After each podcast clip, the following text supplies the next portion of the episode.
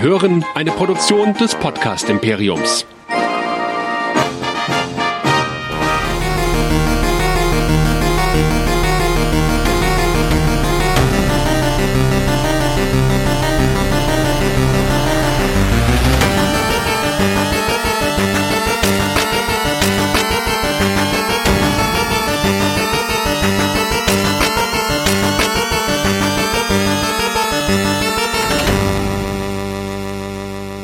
Willkommen zu einer neuen Ausgabe von Dead Nerds Talking, dem Walking Dead Podcast hier bei Nerdizismus.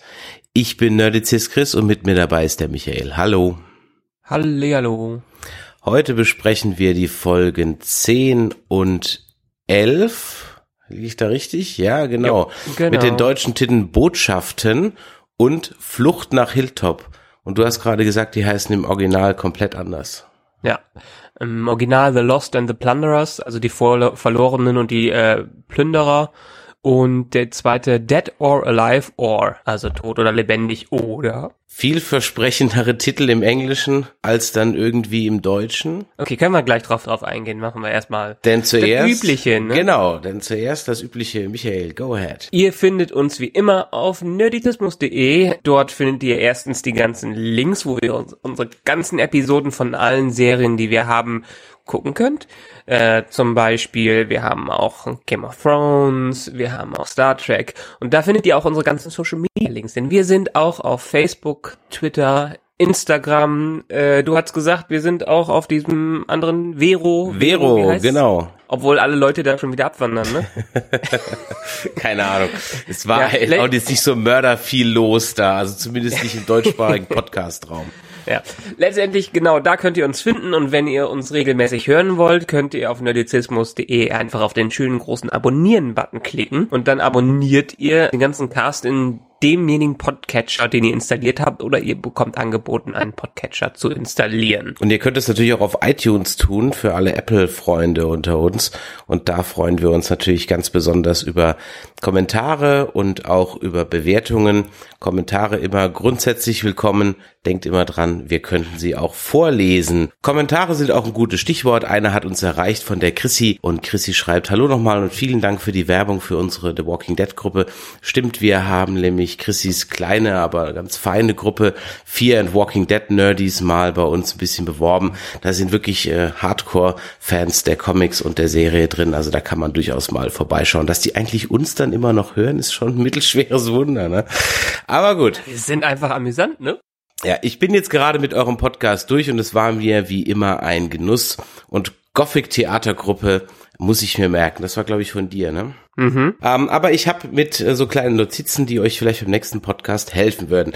Also, wir hatten, glaube ich, in einem Podcast gesagt, wir wissen nicht genau, wie viel Zeit vergangen ist. Und ähm, die Christi schreibt, es sind circa drei Jahre vergangen in der Walking Dead Welt. Sicher? So steigt es hier jemand, der eine Gruppe betreibt, die sich The Fear and Walking Dead Nerdies nennt. Also ich kann es im Comic, kann ich es vielleicht nachvollziehen. Aber in der Serie sind doch mittlerweile, allein weil Karl so groß aufgewachsen war, muss doch mindestens ein Ja paar gut, mehr, aber wie viel, wie viel Zeit ist in Game of Thrones vergangen und wie alt ist äh, Bram jetzt? Game of, ja, Game of Thrones, das ist noch wieder ein anderes Thema. Game of Thrones haben die jetzt auch wirklich ein paar Jährchen mit reingepackt. Also es ist nicht wie im Buch, dass das alles innerhalb von so drei, vier Jahren stattfindet. Game of Thrones haben wir, glaube ich, auch äh, parallel zu den Jahren sind mittlerweile, glaube ich, auch so äh, sechs Jahre mindestens da vergangen. Das wird aber eigentlich nie wirklich gesagt. Es gibt keine Einblendung. Sechs Jahre später. Mm, Ja, die, äh, aber die äh, reden schon manchmal darüber, dass das ja schon Jahre her ist, dass die das und das gemacht haben. Und äh, jedenfalls gab es bei Game of Thrones an manchen Stellen so kleine Hinweise dazu. Na gut, also lassen wir das mal so stehen. Ja, ähm, drei Jahre werden jetzt hier mal in den Raum geworfen. Vielleicht bietet ja jemand mehr. Weiter geht's. Jeffrey heißt eigentlich Gregory. Schätzelein, das solltest du doch inzwischen wissen. Das der Namen. Ne? Ezekiel stirbt. Achtung, Spoiler für alle Comicsleser. Ezekiel stirbt im Comic durch Enthauptung von Alpha, das passiert in der Whisperer Storyline. Zum Schalldämpfer der Waffe von Karl, das war symbolisch, denn Karls erste eigene Waffe war ja die mit Schalldämpfer in der dritten Staffel. Und mit so einer Waffe hat er auch seine Mom erlöst Und die gute Chrissy hatte da tatsächlich Gänsehaut. Ja, wenn man sowas noch weiß, macht es natürlich durchaus mehr Sinn. Das war mir jetzt dann echt. Also ich kann mich erinnern, dass er dieses eine Kind mit so einem selbstgebauten Schalldämpfer irgendwie ja, über den Jordan gebracht hat. Das sieht man ja auch in diesem Flashback, aber. Ja, deshalb sagen wir ja immer wieder, eigentlich muss man diese Serie binge-watchen. Ja. Wir machen ja jetzt, also wir sind ja völlig asynchron zu dem, was da passiert. Deshalb vergebt es uns, wenn wir vielleicht nicht ganz auf Staffel 2 zurückblicken können oder so. Die Abschlussszene, was Rick angeht, der am Baum lehnend, kommt den Comics äh, sehr nahe und ähm, zwar der Schluss des All-Out Wars im Comic, okay? Und auch mit Hilltop habt ihr recht, denn auch hier endet im Comic der All-Out War. Ganz liebe Grüße, Chrissy. Also, vielen Dank für diese Hinweise. Dann sind wir mal gespannt, ob sich irgendjemand meldet, der sagt, das sind aber fünf Jahre oder acht Jahre oder zehn Jahre. Gut, wir sind auf jeden Fall gespannt und schauen, was dabei rumkommt. Rumkommen uns auch unsere Helden in der Folge Botschaften, wie sie wie gesagt auf Deutsch heißt, die auch jetzt ganz ungewöhnlich anfängt, beziehungsweise die ganze Folge etwas ungewöhnlich ist, denn es werden auf einmal Namen eingeblendet. Ja, ähm, bevor wir darauf eingehen, genau diesen Punkt, den ich eben nochmal aufnehmen wollte, das mit den ganzen Titelübersetzungen. Ähm, ich meine, die deutschen Übersetzer bei manchen Serien haben sich schon gebessert. Also der ist nicht mehr ganz wie früher, keine Ahnung, bei Star Trek oder Stargate, wo so wirklich ganz, ganz andere Titel, die auch vielleicht Spoiler, komplette Spoiler waren, äh, in Serien reinpacken. Aber es, ja, manchmal frage ich mich trotzdem noch, äh, wer dahinter setzt und wer diese Titel schreibt. Ich meine, das sind doch gerade die Serienmacher überlegen sich doch im Original, die Autoren überlegen sich doch ganz bewusst, was sie einer Folge für einen Titel geben wollen.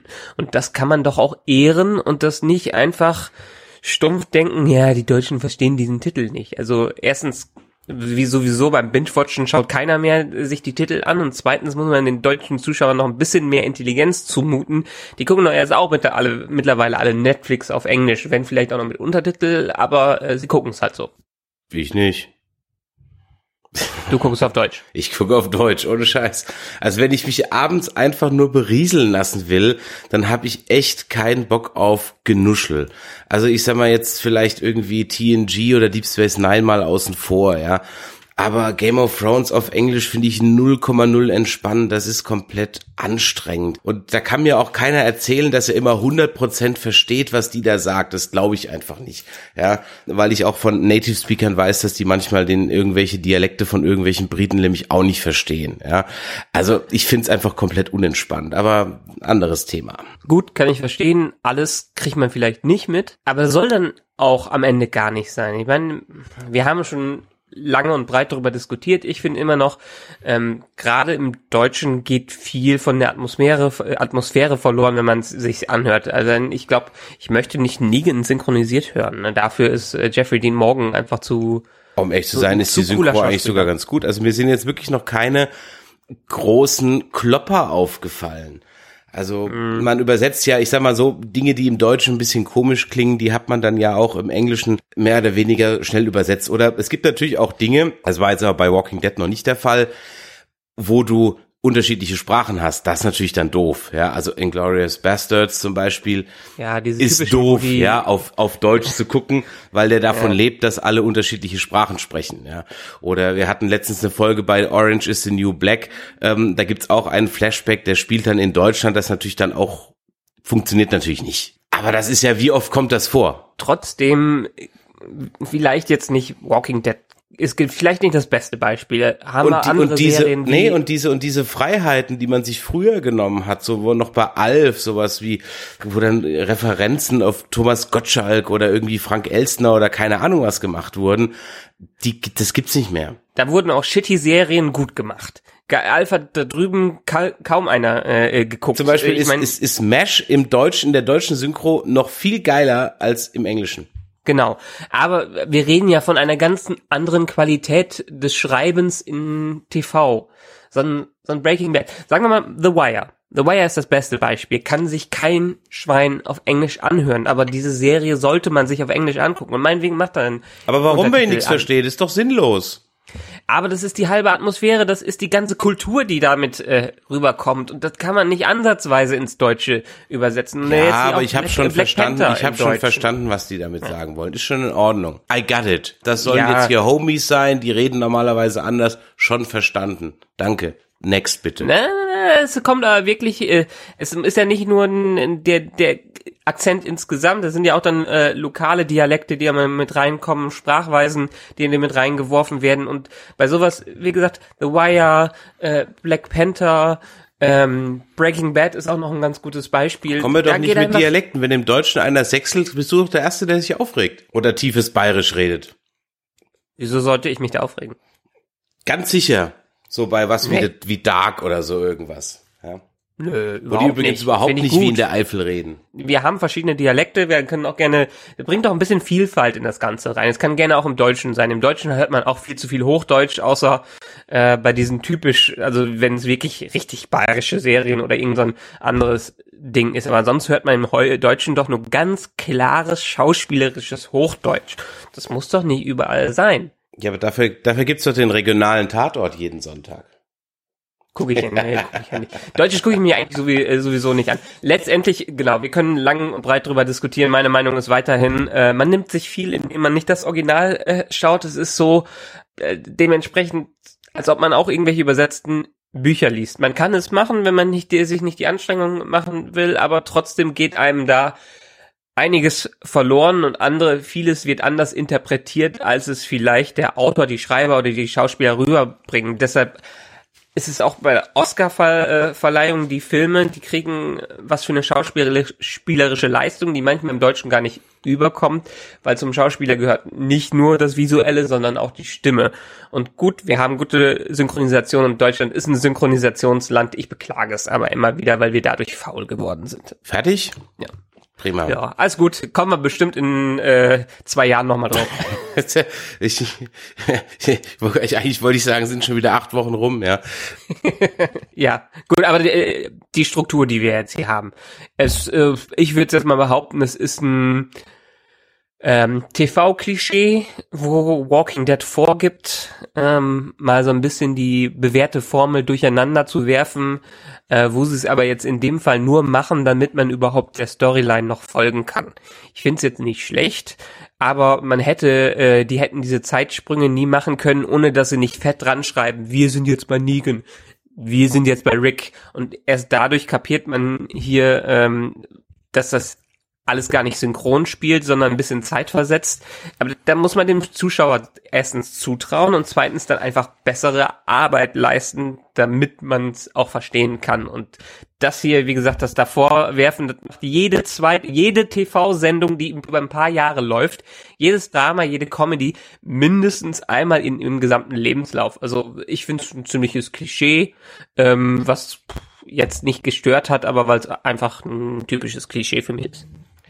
Ich fand's aber gar nicht so verwirrend. Also ich habe mich schon so an diese schrägen Schnitte gewöhnt, dass ich, also die Einblendungen hätte ich jetzt ehrlich gesagt nicht gebraucht. Also ich hätte sie jetzt echt nicht gebraucht, um dem Ganzen da zu folgen. Vor allem, weil die Abschnitte sich dann auch gar nicht, also wenn jetzt hier zum Beispiel dann da Negan steht, dann ist eigentlich, ich lasse ja die Folge hier nebenher laufen, 90 Prozent der Zeit Simon im Bild. Mal so ganz Genau. davon abgesehen.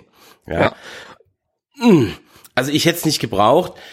Ich habe es auch nicht ganz verstanden. Ich habe dann mir überlegt, vielleicht ist das so, weil sich ja alle darüber beschwert haben, über die, die Schnitte und so weiter, dass man dem kaum folgen kann, dass sie das jetzt, aber dann fängst du doch nicht in der zehnten Folge damit an, oder? In der elften Folge. Deshalb, das ist so ein, das ist, das ist so ein, so ein, so ein Plot-Device, ja nicht mal ein Plot-Device, das ist eine Schnitttechnik, die bei ganz vielen anderen Serien immer mal wieder einmal in der Laufzeit eingesetzt wird. Am besten hat's für mich äh, bisher immer How I Met Your Mother gemacht.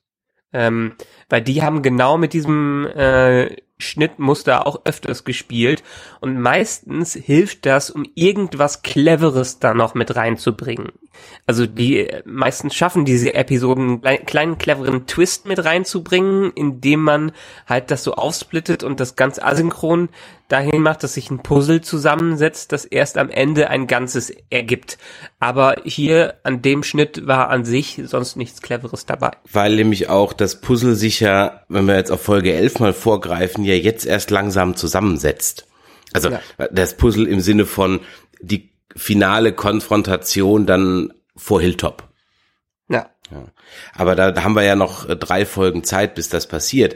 Von daher war das jetzt einmal in einer Folge ich hab's, also ich meine, es ist jetzt, hat jetzt die Folge nicht irgendwie ruiniert, aber es war halt irgendwie so, mhm. äh, okay, verstehe ich nicht. Vor allem, weil es dann auch, wie gesagt, in den einzelnen Abschnitten, also auch Michonne war ja da, das war ja gleichberechtigt Michonne und Rick. Es war jetzt ja. ja nicht nur Michonne. Okay, vielleicht ein bisschen mehr der Fokus so auf ihren Schmerz, dass Karl jetzt tot ist. Ja, aber nochmal, das wird normalerweise eingesetzt, um irgendwie eine clevere Erzählstruktur drin zu haben, wo sich vielleicht Sachen wiederholen.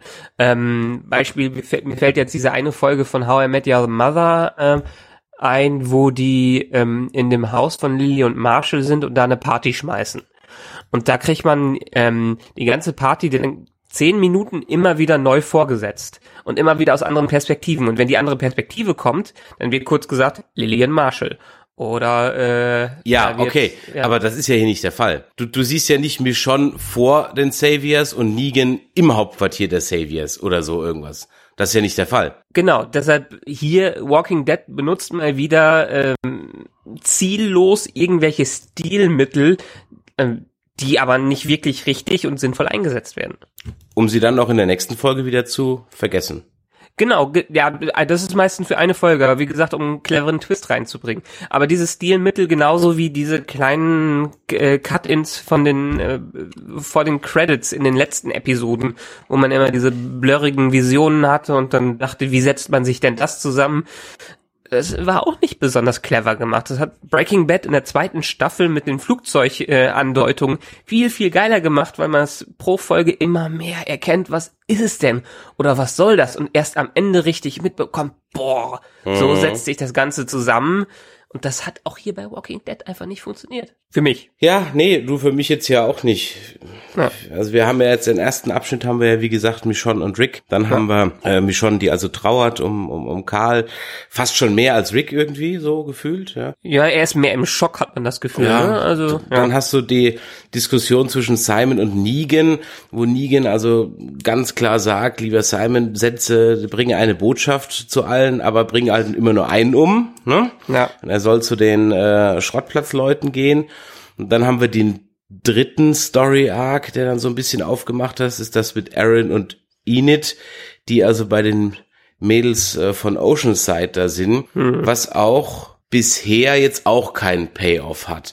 Jetzt bleibt ja dann, um den mal kurz äh, ähm, zu, abzuschließen, weil das ist ja auch der kürzeste irgendwie. Der Aaron bleibt dann zurück. Genau. Und die Enid geht zurück nach Hilltop. So dass wir, also das ist meine Vermutung, wahrscheinlich die Oceanside-Leute dann als Retter in der Not haben. Aber genauso hatte ich es ja, ich meine, haben wir in der letzten Folge, glaube ich, besprochen, dass ich das genau abgeschätzt habe. Jetzt, da die alte Oma weg ist, die sonst die Kontrolle über die ganzen Oceanside-Leute hatte, lassen die anderen mit sich reden wenn sie vielleicht noch mal ein bisschen starr sind und lassen sich doch noch ähm, zum Krieg überreden. Ja, aber ich meine damit, wir werden es einfach nicht mehr sehen. Die kommen dann einfach wie die Adler bei Tolkien.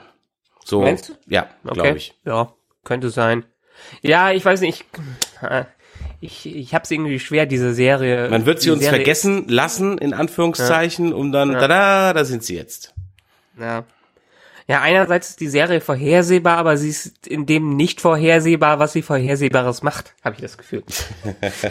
ja. Naja, gut, äh, Dory ist nun mal so, hat, da hat sich eigentlich nicht viel getan, außer dass sie gesagt haben, okay, wir lassen euch am Leben, haut ab, kommt nie wieder, was sie auch schon vorher mal gesagt haben.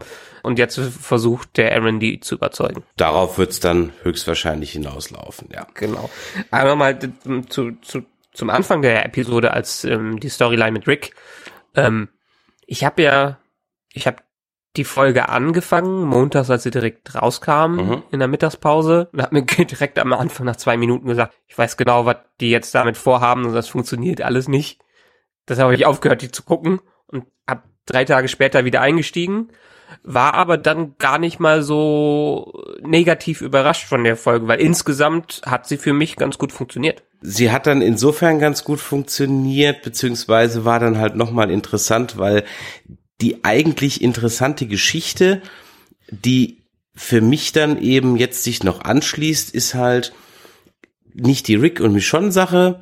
Da könnte man höchstens noch erwähnen, dass halt auch der Negan einen Brief gekriegt hat von Karl, in dem er dann also alle bittet, vielleicht dann doch aufzuhören mit der ganzen Geschichte. Aber es sind halt dann einfach zwei verbohrte, verbitterte Sturköppe, Ja. die halt dann einfach nicht bereit sind, jetzt auch mal gut sein zu lassen. Sie können einfach nicht. Also selbst wenn sie wollten, sie können nicht über ihren Schatten springen. Und ich meine, selbst wenn Negan so tut, als ob er nur das Beste will, letztendlich will er zurück zu seinem Status quo und Genau. alle kontrollieren.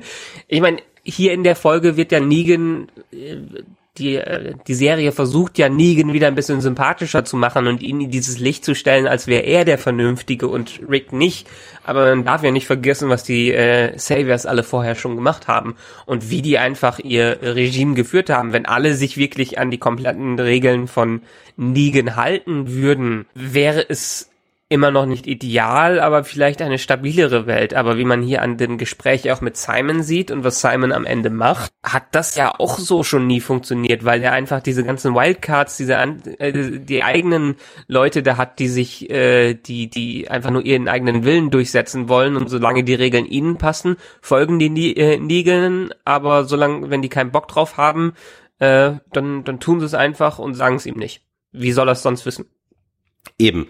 Das heißt, Negan wird ja auch von vorne bis hinten eigentlich von seinen eigenen Leuten dauernd irgendwie Ja. im Kleinen angeschissen sein, seine, äh, seine Frauen im Harem, die ihn die ganze Zeit versuchen umzubringen, ja.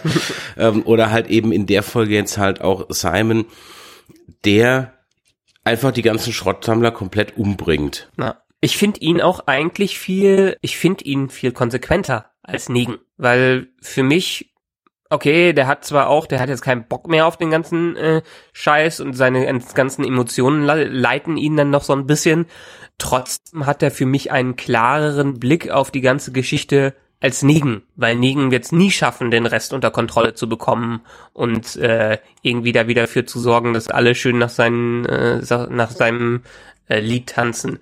Und Simon hat da schon recht, dass er sagt, okay, lass uns einfach einen Cut machen, lass uns den ganzen Scheiß niederbrennen, weil eine Ordnung kriegen wir hier nie wieder rein. Aber im Grunde genommen läuft die mal noch darauf hinaus, dass wenn Negan das mitkriegt, Mhm. dann wird er ihn umbringen. Wenn er dann noch die Macht hat dazu. Genau, und das glaube ich nicht. Ich glaube, Negan wird am Ende äh, seine eigene Macht ziemlich verspielen, weil er einfach zu ähm, wahrscheinlich im, im, im Blickwinkel der Saviors zu irrationale Entscheidungen trifft, die die um ihre äh, Rache beraubt oder um ihre Gerechtigkeit, die sie glauben, die sie verdient haben. Hast du eine Ahnung, was es mit dieser blauen Farbe auf sich haben soll?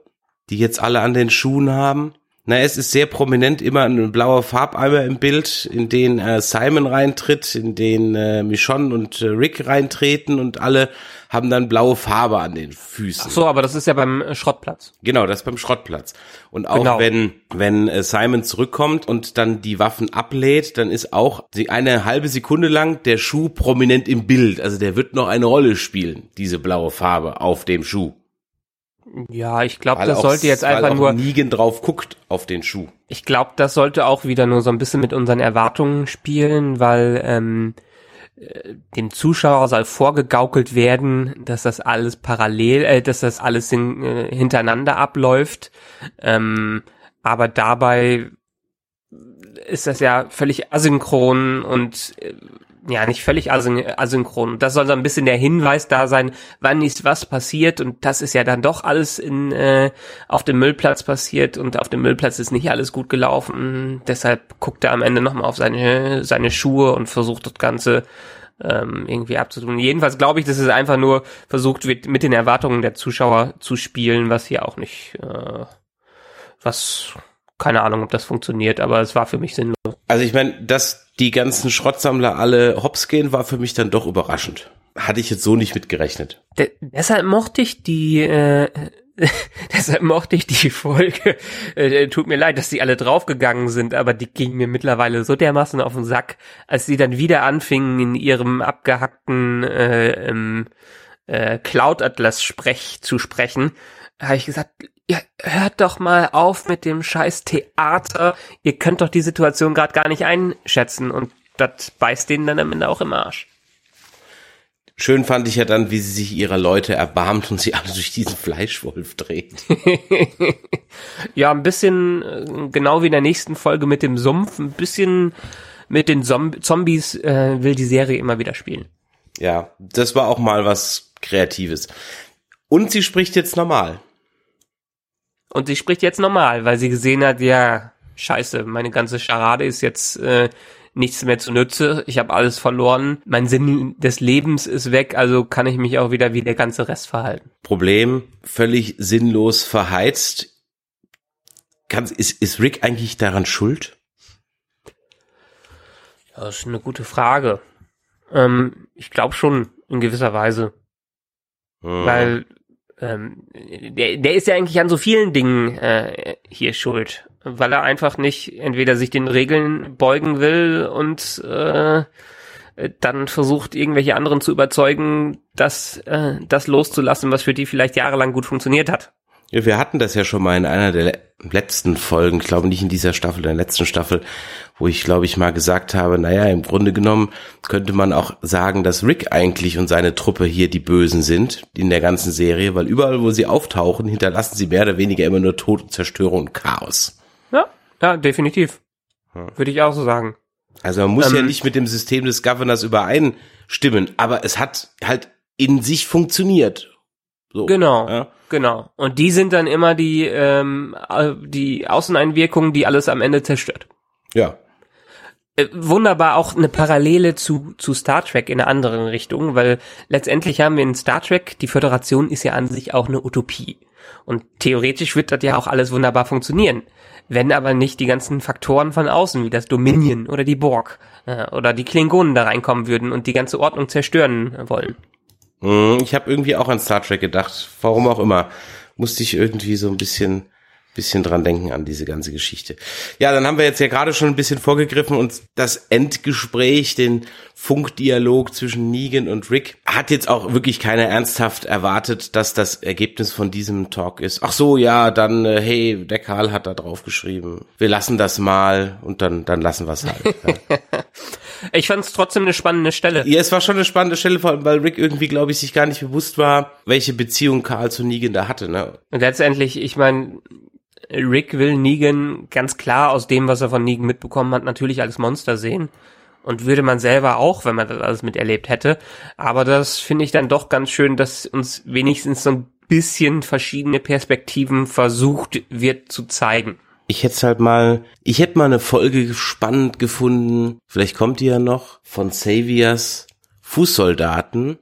Hm. Also nur eine Folge nur mit Saviors Fußsoldaten. Fände ich auch spannend, wäre dann auch wieder die typische Klischee-Episode äh, wie in Star Trek und Stargate, wo einmal das normale Fußvolk gezeigt wird. Ah, in Star Trek wird auch nicht so oft das normale Fußvolk gezeigt. Ja, ja aber es gibt einzelne Episoden. Ja, also ganz, einzelne ganz, Episoden, die darauf fokussiert sind. Ganz selten mal. Und dann gab's noch einen kleinen Moment, da habe ich dann gedacht, ja, guck mal an. Aber dir ist es gar nicht aufgefallen und es wurde auch wieder, werde nicht angesprochen, nämlich der, das wollte ich mich noch für die Folge 10 erwähnen, nämlich der Simon spricht ja die Jadis drauf an und sagt, na, ob das hier alles so mit eurem Schrottplatz überhaupt so echt ist. Ich meine, was soll denn der Hubschrauberlandeplatz und die Solarpaneele da hinten?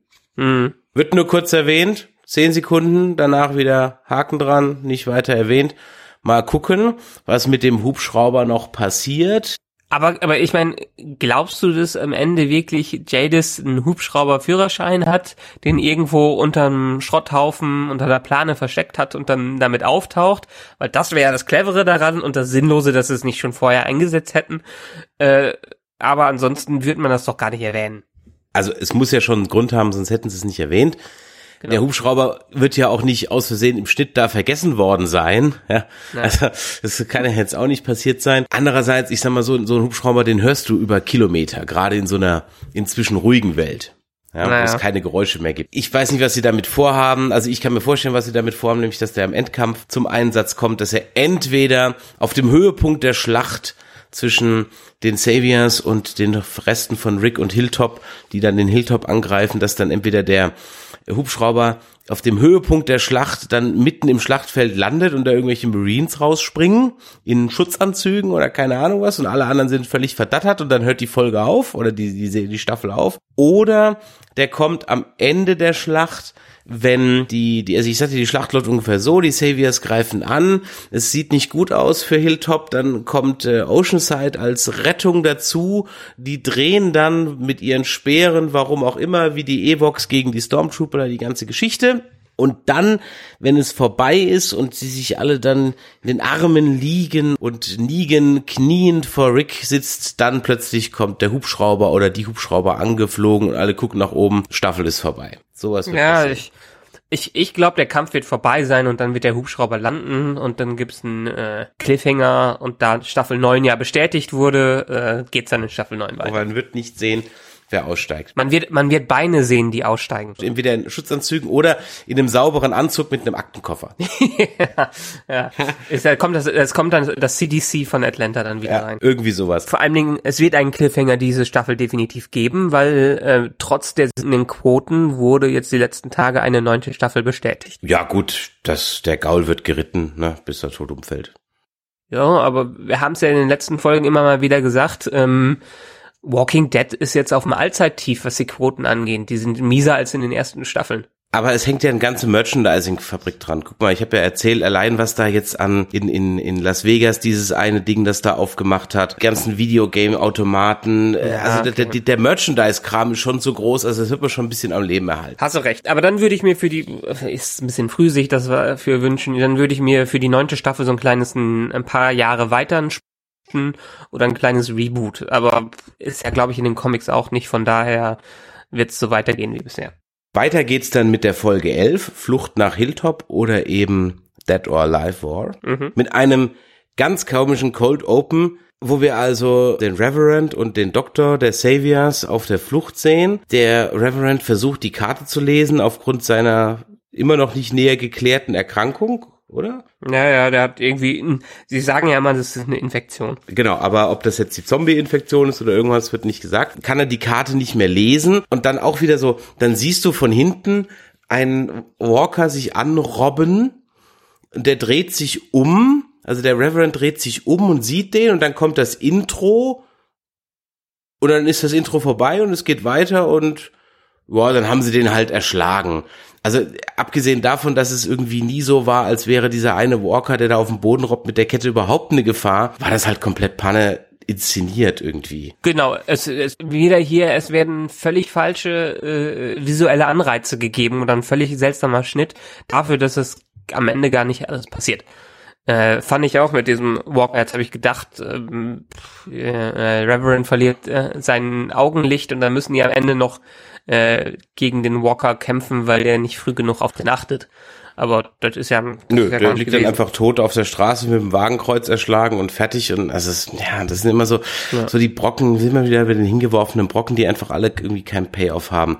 Auch diese ganze genau. Flucht, genau. die zwar irgendwie ganz interessant war, weil ich so kurzzeitig die Hoffnung hatte, sie könnten in dieser Hütte, die sie dann da finden, irgendwas entdecken, was jetzt halt dem Ganzen vielleicht doch nochmal irgendwie so eine Wendung gibt. Aber eigentlich, Na. wenn ich der Arzt gewesen wäre, mir wäre der Reverend also mit seinem Gottgequatsche schon relativ zügig schnell auf den Sack gegangen. Ja, ich meine, hier haben wir jetzt eine Episode, in den letzten Episoden wurde immer der, ist ja immer, in der Gabriel-Folge wird immer sein Glaube auf die Prüfung gestellt. Ähm, Jetzt haben wir es ein bisschen umgekehrt. Äh, er hat seinen stoischen Glauben, aber der Arzt, der Glauben des, der Glaube des Arztes wird auf die Prüfung gestellt. Äh, und am Ende ist es dann doch äh, Gabriel, zu dem es wieder zurückgedreht wird. Also letztendlich haben wir hier all, das, was wir in jeder ähm, Gabriel-zentrierten Folge, fokussierten Folge bekommen haben, nochmal wieder aufgewärmt und es war ein Lückenfüller, bis wir zum Finale kommen. Die Storyline ist auch relativ schnell abgehandelt. Also dem Gabriel geht's immer schlechter, er droht zu erblinden. Jetzt haben sie da in der Hütte Antibiotika gefunden, das heißt, vielleicht kommt er nochmal raus aus der Nummer. Aber der Doc wird von den Saviors, die sie dann doch finden, einfach erschossen. Also einfach so. Das hat man auch irgendwie gar nicht Äh, Plötzlich gehört, hatte oder? der ein Loch in der Brust. Ja, ja, das, äh, ich dachte, also der, der ist doch nur blind geworden, aber nicht taub. Deshalb hab, musste ich einen Moment gucken und warten. Ist er jetzt erschossen worden oder was Ja, ist da das ging so schnell und äh, out of nowhere, dass der, ja, zack, bumm. Wo sie ja vorher von Negan noch die Ansage gekriegt haben, den Doktor brauchen wir lebend. Der Arzt versucht, eine Waffe zu greifen und der andere erschießt ihn dann, aber das geht so schnell und man hört auch diesen Schuss nicht und man sieht auch die Waffe, die schießt nicht. Man sieht und er greift danach und, und er greift nach einer Waffe und es sieht eigentlich so aus, als würde er sich fast selber erschießen. Also auch wieder, ja, es ist wo soll wohl aus Gabriels Perspektive gefilmt sein, so nach dem Motto, der kriegt es auch, nicht ganz mit, aber da muss man halt auch ab und zu mal ein bisschen an den Zuschauer denken irgendwie. Also, okay, also beim, beim, beim nochmaligen Gucken hat man das dann gesehen. Aber jetzt muss man mal schauen, der Otto Normalzuschauer, gerade in, äh, in den USA wird's ja auf AMC gesendet, guckt es ja analog. Ja, Also äh, einmal und das war's. ja. Die meisten spulen ja gar nicht zurück. Äh, deshalb ist es umso wichtiger, wenn es nicht ein Mysterium sein soll, auch hier mal wieder es klar zu zeigen oder ein Mittel zu nutzen, um es dem Zuschauer zu verdeutlichen und nicht nur wieder irgend so ein Werkzeug einzusetzen, wo ich nicht weiß, also nicht nicht wieder so ein, so ein äh, Kreuzschraubenzieher für eigentlich eine Mutter oder sowas. Ich glaube, ich weiß, was du meinst. Show, don't tell. Ja, Ja, aber auch hier, der ist gestorben, damit Gabriel seinen Glauben verliert. Ja, gut, er wird jetzt halt zurück zu Negan gebracht. Und dann haben wir, er hat, ich meine, dann hat er ja seine, seine Bestimmung gefunden. Er muss jetzt halt Munitionshülsen füllen. Das ist dann seine Bestimmung. Ja, er ist im Prinzip ein, äh, wie heißen die nochmal von Apes Odyssey, die Viecher? Mudak, er ist ein, ein Mudakon. Er ist jetzt ein Mudakon. Okay, Apes Odyssey, für alle, die es nicht kennen, ist ein sehr, sehr altes äh, Videospiel, auch noch zur PlayStation 1 Zeiten. Nee, nee, nee, nee. In den letzten Jahren ist ja das Remake rausgekommen. Die haben es ja als New and Tasty rausgebracht und es ist auf allen Konsolen, sogar auf der Switch kommt es demnächst raus. Und danach kommt Apes Exodus äh, auch nochmal als äh, Remake. Also ich kann empf empfehlen, wer es noch nicht gespielt hat, großartiges Spiel, durchzocken. Trotzdem, PS1 kam es ursprünglich raus. So.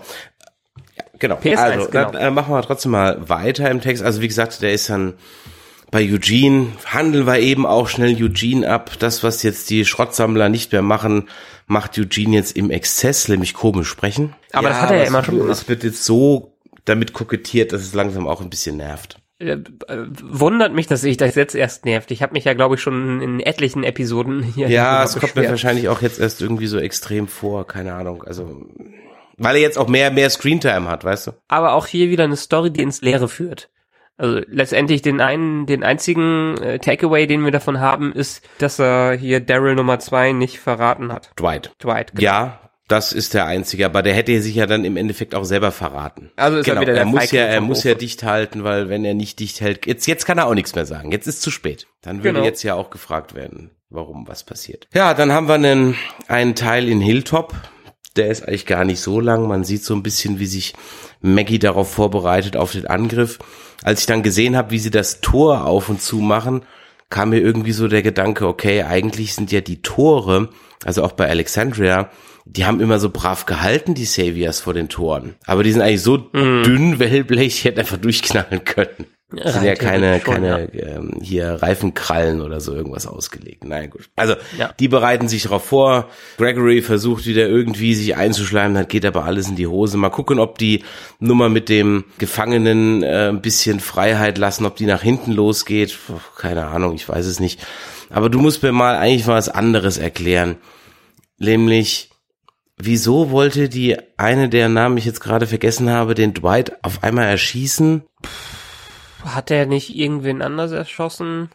Ich weiß nicht. Naja, da hat doch jeder von jedem irgendwie irgendwen erschossen. Also, Ja, ich glaube am Ende, weil es einfach ein Savior ist. Ich krieg's nicht mehr ganz zusammen, weil es einige, eine, einige Folgen her, aber letztendlich ist ein Dwight, Dwight ein Savior und die Savior verdienen es nicht zu leben. Ich glaube, der hat irgendwas Spezielles gemacht. Hat er nicht ihre Freundin äh, getötet? Oder war er nicht mitverantwortlich Also gut, wie dafür? gesagt, mitfahren. Also ich krieg's, ich habe es nicht mehr genau zusammengekriegt, warum jetzt ausgerechnet und, und Nee. dann so plötzlich und naja, auf jeden Fall der Dwight, ähm, der ja dann jetzt äh, eigentlich die Seiten wechseln wollte, bleibt weiterhin im Dienste der Gruppe von Rick und führt dann die Saviors Ja. eben weg, weil die anderen durch den Sumpf gehen, was man übrigens später gar nicht sieht. Ne? Die kommen dann in Hilltop an, sind alle trocken, aber okay, ja. Ja, aber hier ist es auch wieder mit den Entfernungen. Wir haben ja keine Ahnung, wie die Entfernungen sind. Also kann ja alles schon wieder getrocknet sein. Ja, sie sind aber nicht nur trocken, sind auch sauber. Also die Hosen, die Hosen sind alle sauber. Ja. Aber ich habe nur so bei diesem bei diesem Sumpf habe ich mir gedacht, hm, okay, wir wissen, dass das gefährlich ist, da lang zu gehen, weil der Negan seine Leute auch nicht da lang schickt. Weil da wohl Walker sind. Okay, warum werfe ich nicht einfach mal vorher 20 Steine in den Sumpf und guck, was passiert, anstatt einfach reinzulatschen? Weil wir dann keine schönen Kampfszenen, die wir obligatorisch in jeder Walking Dead Folge haben müssen, wo irgendein Zombie mit einem Messer erdolcht wird, sehen dürfen. Ja, Ist halt, es ist, jede, jede Walking Dead Episode braucht eine neue kreative Art, einen Zombie zu töten oder einen äh, Zombie darzustellen. Und ich glaube, ich war ja letztens auch in der Presse, dass Walking Dead den ersten nackten Zombie zeigen wird oder sowas. Keine Ahnung. freust dich hier ganz besonders drauf, ja. Da ist der, ist der, da ist der Jugendschutz Ja. bei Sky endlich mal gerechtfertigt, ja. Aber ja, gut. Das war, das war ein Must-Have mit dem Sumpf, aber auch hat die Story nicht wirklich vorangebracht. Naja, es war halt das Plot-Device, um sie heil nach, um sie heil nach Hilltop zu bringen. Hm, So, also von daher Ja. Soll's mir recht sein. Wir haben einen neuen Arzt jetzt in Hilltop mit dem Said-Verschnitt. Der Reverend hat seine Bestimmung gefunden und dann ist die Folge eigentlich auch schon durch. Außer es kommt dann noch diese komische Idee. Ja, die, die komische Idee. Also hier ist mir mal wieder aufgefallen, in der letzten Folge war einem, wie ich eben gesagt habe, Negan schon wieder so ein bisschen sympathisch. Er äh, dann doch seinen Plan umsetzen will und äh, die Menschen als Ressourcen sieht oder ihnen vielleicht doch helfen will, ist irgendwie nicht ganz klar. Und jetzt macht er hier wieder so eine 180 Grad Kehrtwende. Ähm, er verhält sich ganz anders, wie er sich in den Folgen davor verhalten äh, hat und wird jetzt wieder komplett äh, ruchlos und verrückt, wie man ihn vom Anfang seiner Zeit kennt. Also hier ist wieder so eine, so eine krasse Inkonsistenz drin, die mich nicht stört, solange Jeffrey Dean Morgan bekloppt agieren kann, aber die mich einfach stört, weil es mal wieder so dermaßen auffällt, äh, fällt, wie inkonsistent Walking Dead insgesamt ist. Ja, vor allem inkonsistent dahingegen, als dass doch diese Idee, da Zombie-Teile über die Mauern zu werfen, gar nicht funktioniert, weil die haben sich doch oft genug mit Zombie-Kram eingerieben, um durch Walker-Gruppen durchzukommen und sind ja auch nicht infiziert worden. Na, das war Fear the Walking Nein, hier doch auch. Ja, sicher, zweimal, zweimal. Ja, ganz Sicher? sicher. Ganz Ich sicher. Der Reverend und Negan im- doch so Kopf- aus dem Container, zum Beispiel. Ach so. Und im, Gef aber das und im Gefängnis, und im Gefängnis Mal- haben sie es auch gemacht. Yep. Im Gefängnis haben sie es auch gemacht, weil ich hatte im Kopf, dass Fear the Walking Dead das erste Mal so richtig äh, gemacht hat und auch das wirklich als äh, äh, als Werkzeug eingesetzt äh, eingesetzt hat, was sie mittlerweile auch bei Fear the Walking Dead wieder komplett vergessen haben. Aber äh, gut, wenn sie es auch hier schon vorher gemacht haben, ist wirklich zu lange her, dass ich die anderen Folgen die Also mindestens zweimal. Mindestens zweimal. Ich glaube im, ich glaube im Gefängnis, da bin ich mir nicht mehr hundertprozentig sicher. Also ich weiß es zweimal auf jeden Fall. Ich glaube im Gefängnis und das andere Mal ja, wie gesagt, als der Gabriel mit Negan aus dem Container äh, entkommt. Da machen sie das auch. Sie müssten zumindest offene Wunden haben, damit das Blut irgendwas macht. Eben, aber auch so, die werden ja so oft kratzt, also jetzt nicht von den Bockern gekratzt, aber ich meine, wie schnell holt man sich eine Infektion? Also der Virus ist ja wirklich nur durch einen Biss übertragbar, was zwar jetzt auch irgendwie albern ist, aber Nee, der Virus ist ja eigentlich oder in jedem drin, aber warum bricht er denn da durch einen Biss aus? durch den Biss, weil dann. äh, Nee, ich glaube, ich äh, glaube, du viel verwechselst das gerade mit was anderem mit dem Virus ist in jedem drin. Nee, nee, nee, jeder, der auch so gestorben ist, Stimmt, ist, kommt ja auch äh, wieder zurück, Zombie richtig, geworden. genau. Ja, stimmt, genau, ja. Genau. Also macht der Biss Deshalb, ich eigentlich kann gar mir keinen nur Sinn. Mhm. vorstellen, doch, ein Biss, der ist wie Gift, der das Ganze noch wieder beschleunigt. Also wenn sie tot ist, tot sind, dann kann der Virus direkt übernehmen und äh, wenn sie gestochen werden, äh, dann ist es wie Gift, das schneller dazu führt. Das ist so ein bisschen wie, ähm, wir haben ja auch alle, wir haben ja auch alle Krebs schon in uns. Ja, drin. genau. Sowas, sowas in der Art. Gut, also dann wird dieser Plan gefasst, dass man das jetzt also macht, die Hilltops mit Zombie-Gedärmen zu überwerfen und dann gucken wir, was Ja. passiert. Ach, liebe Leute, was soll man sagen? Wir bleiben dran für euch und äh, ihr Genau. hört uns dann in zwei Wochen wieder mit den nächsten beiden Folgen von The Walking Dead, von den Dead Nerds Talking. Und zwischendrin ist aber noch irgendwas, nämlich am 24.03. könnt ihr uns um 15 Uhr live on stage auf der MagicCon in Bonn, nicht in Dortmund, schon Dortmund sagen, in Bonn erleben. Das heißt, wer also noch am 24.03. nichts vorhat und mal wieder auf eine schöne, feine Convention gehen will, wird jeder Menge Stars aus dem Fantasy-Bereich, Herr der Ringe, äh, Vampire Diaries, wer kommt denn alles? Ich gehe mal eben schnell auf die Webseite, um mal so ein bisschen Werbung für zu machen. Naja, die, die, die Leute haben jetzt übrigens, glaube ich, gar keine Chance mehr, irgendwelche Tickets sich zu holen. Der Ticketshop Ja, aber du Shop kriegst vor Ort noch. Tickets. Also man kann vor Ort noch Ah, Tickets okay, holen. alles klar. Und äh, ich lese euch mal ein paar Gäste vor. Es kommt zum Beispiel Tom Ellis, es kommt Ian Summerholder, es kommt James Cosmo. James Cosmo, hatten wir den nicht auch schon mal vor der Flinte? Nee, der fehlt uns noch in unserer Game of Thrones Riege, ne? Richtig. Es sind einige Zwerge aus The Hobbit da. Ähm, es sind, äh, wer kommt denn da noch? Ach, da kommt noch hier Kevin McNally, den wird wahrscheinlich jetzt keiner kennen. Das ist aber hier der ähm, alte Seebär aus äh, Fluch der Karibik, der in allen Teilen mitspielt. Der Freund von äh, Captain Jack Sparrow und so weiter und so weiter. Also da sind jede Menge Fantasy-Stars da, auf was äh, Rang und Namen hat. Und wir haben die Ehre, live on Stage, Samstag 15 Uhr, unser berühmt-gerüchtigtes Nerd-Quiz zu spielen.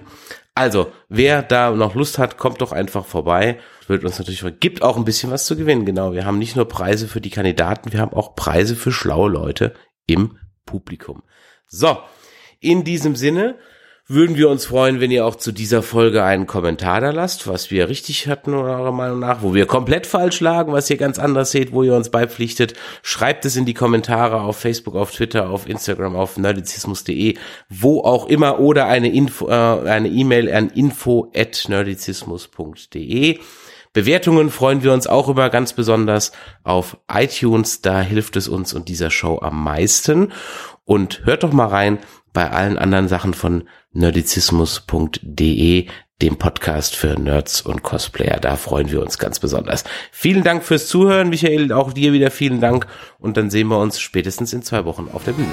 Ciao. Tschüss.